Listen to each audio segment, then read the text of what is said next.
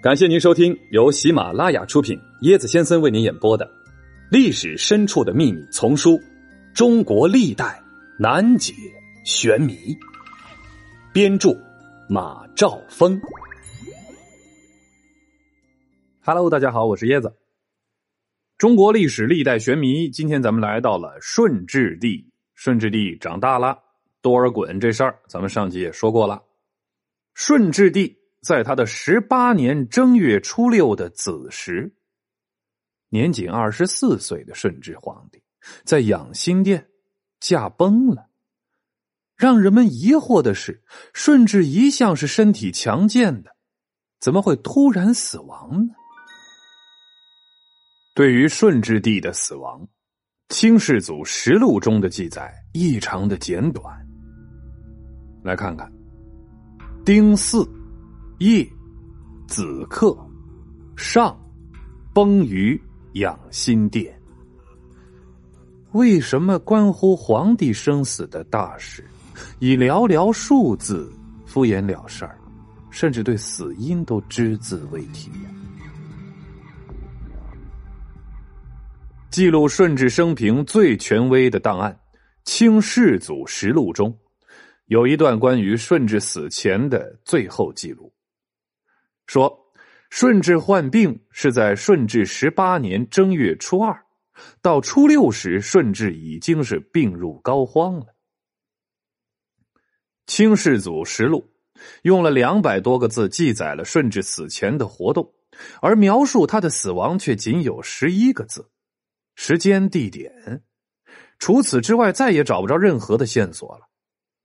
不仅如此，清朝皇室。家谱《玉牒》中也仅仅记录了顺治驾崩的时间，对于顺治皇帝的死因依然避而不谈。同样让人费解的是，顺治临死前留下的遗诏，在整篇遗诏中，顺治开列了十四条的“朕之罪”，这样的自责似乎很不符合一代天子离开人世时的最后心情啊。相传，顺治帝迷恋上了一位江南名妓，叫董小宛，并封她为董鄂妃。顺治的母亲孝庄皇太后对此极为不满，设计害死了董小宛。然而，就在董小宛死后刚过百日，宫中就传出顺治驾崩的消息。短短一百天里，贵妃去世，天子驾崩。为什么这一切如此的巧合？根据清宫档案记载，顺治帝十四岁那年，在遵化打猎的时候，认识了一位在山洞内静修的法师。从这之后呢，这顺治帝就与佛教结下了不解之缘了。顺治十四年，在太监的精心的安排下，二十岁的顺治在京师海会寺同高僧憨蒲聪见面了。这个憨蒲聪啊，对佛法的阐释深深的触动了顺治，从此顺治对佛教就产生了浓厚的兴趣。顺治崇佛已久啊，而且早有出家之意了。董鄂妃死之后，曾经是一度伤心欲绝，无心朝政，最终就削发为僧了。病逝于养心殿，也许仅仅是个对外的托词。根据《起居注》中的记载，康熙即位不久，孝庄皇太后曾多次带着他上五台山礼佛。此类活动，嗯，本可以在北京举行的，可他们却偏偏不远千里来到了五台山。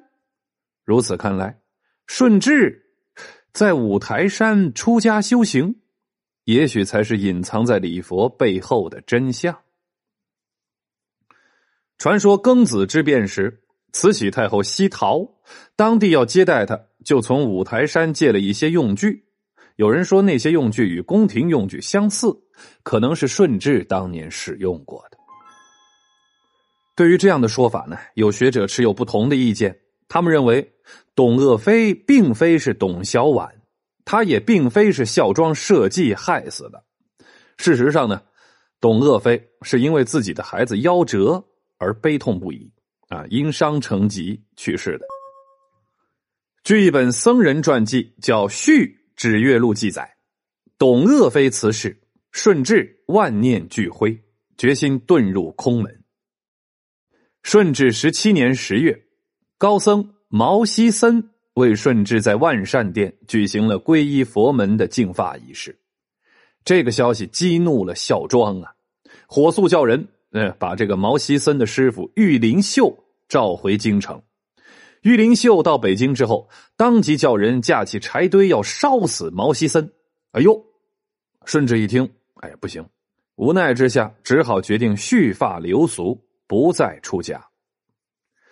在顺治朝的翰林院学士王熙的自传年谱中写道：“在王熙应召进入养心殿以后，病榻上的顺治帝对他说：‘朕得了痘症，恐怕是好不了了。’并交代了遗诏的事项。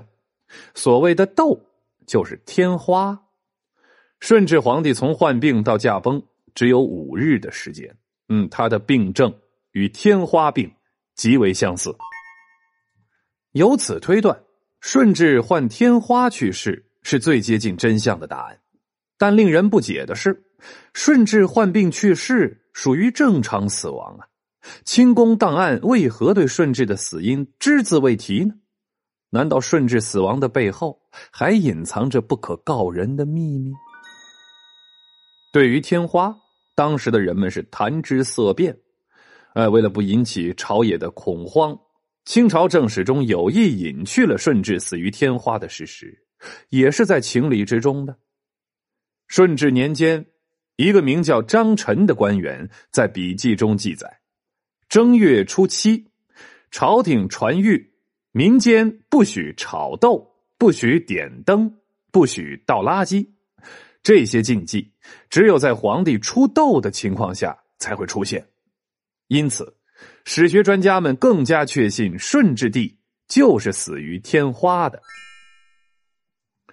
然而啊，这天花发病初期啊，病人的体温急剧上升，之后便会神思昏沉、不省人事。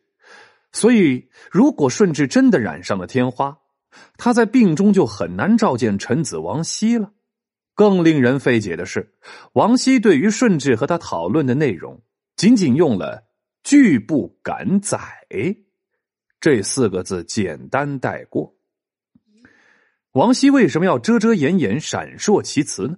顺治帝之死是否另有隐情呢？有一种猜测是什么呢？说顺治是被郑成功炮击打死的，真扯啊！我们来看看啊。当时有一本叫《延平王起义实录》，是以日记的形式记载了郑成功的戎马生涯的手抄本。这里头记载了，有人密报郑成功，顺治皇帝在厦门被炮击沉没。哎，清军将领达素不敢对外公布这个消息。顺治被炮毙之后，达素畏罪自杀。有清史专家对这种说法提出了质疑，其理由是什么？在记录郑成功事迹的《先王实录》中就没有这种说法，而且郑成功本人在出兵恢复台湾之前的讲话中，也只提到了去年打败达素军队一阵，并没有说打死了顺治啊。此外，清军与郑成功的部队激烈交战是在五月。顺治如果被炮毙的话，不能超过五月，因为五月以后就没战事了。但是到了顺治十八年正月，玄烨才即位，这意味着皇位虚悬半年，权力真空，必将导致政治混乱。这种情况在集权统治的封建王朝是根本不可能发生的。那么，究竟是什么原因夺走了顺治帝的生命啊？也许永远无法得到确切的答案。顺治神秘的死亡，也许就在紫禁城的静默中，永远被尘封了。纳尼？大禹抛妻弃子，竟为了一条小河沟。太爷爷因他丧命，什么宝贝让秦始皇如此惦记？惊呆呀！中箭身亡，无名男尸竟是官二代。嘿嘿，跟我一起穿越吧。更多精彩都在这本书里哦！欢迎您的订阅转发，我是椰子先生，欢迎您跟我一起探索历史。本集的趣味链接来说说顺治与汤若望。顺治是一位尊崇耶稣会士、笃信佛教的皇帝。